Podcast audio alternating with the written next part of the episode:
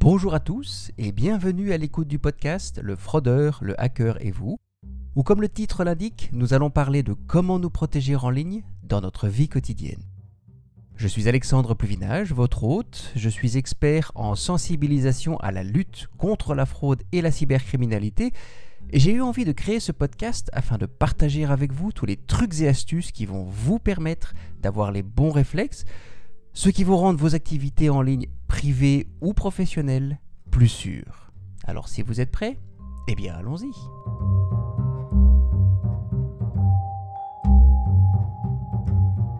Je parlais d'avoir les bons réflexes, mais ces réflexes nous les possédons déjà, et nous les utilisons naturellement dans d'autres situations.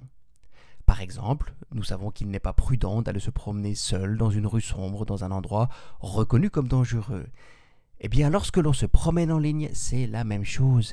Il y a des situations sans risque et d'autres qui demandent de la prudence. Par exemple, cliquer sur un lien dans un email peut aussi avoir des conséquences indésirables, mais l'on n'y fait pas toujours attention. Et c'est la raison pour laquelle je voudrais vous donner les outils pour que vous puissiez adapter votre comportement en ligne lorsque c'est nécessaire. Et d'ailleurs, ce podcast n'est pas destiné à des spécialistes, mais à vous qui utilisez Internet pour votre plaisir ou pour votre travail, qui possédez un ordinateur, un smartphone ou même une tablette, qui partagez de l'information sur Internet via vos médias sociaux ou qui effectuez des achats en ligne.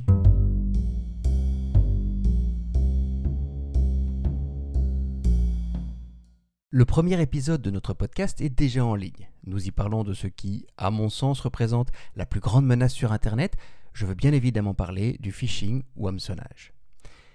Si vous pensez que cela peut aider vos amis ou les membres de votre famille à se protéger en ligne, n'hésitez pas à leur parler de ce podcast.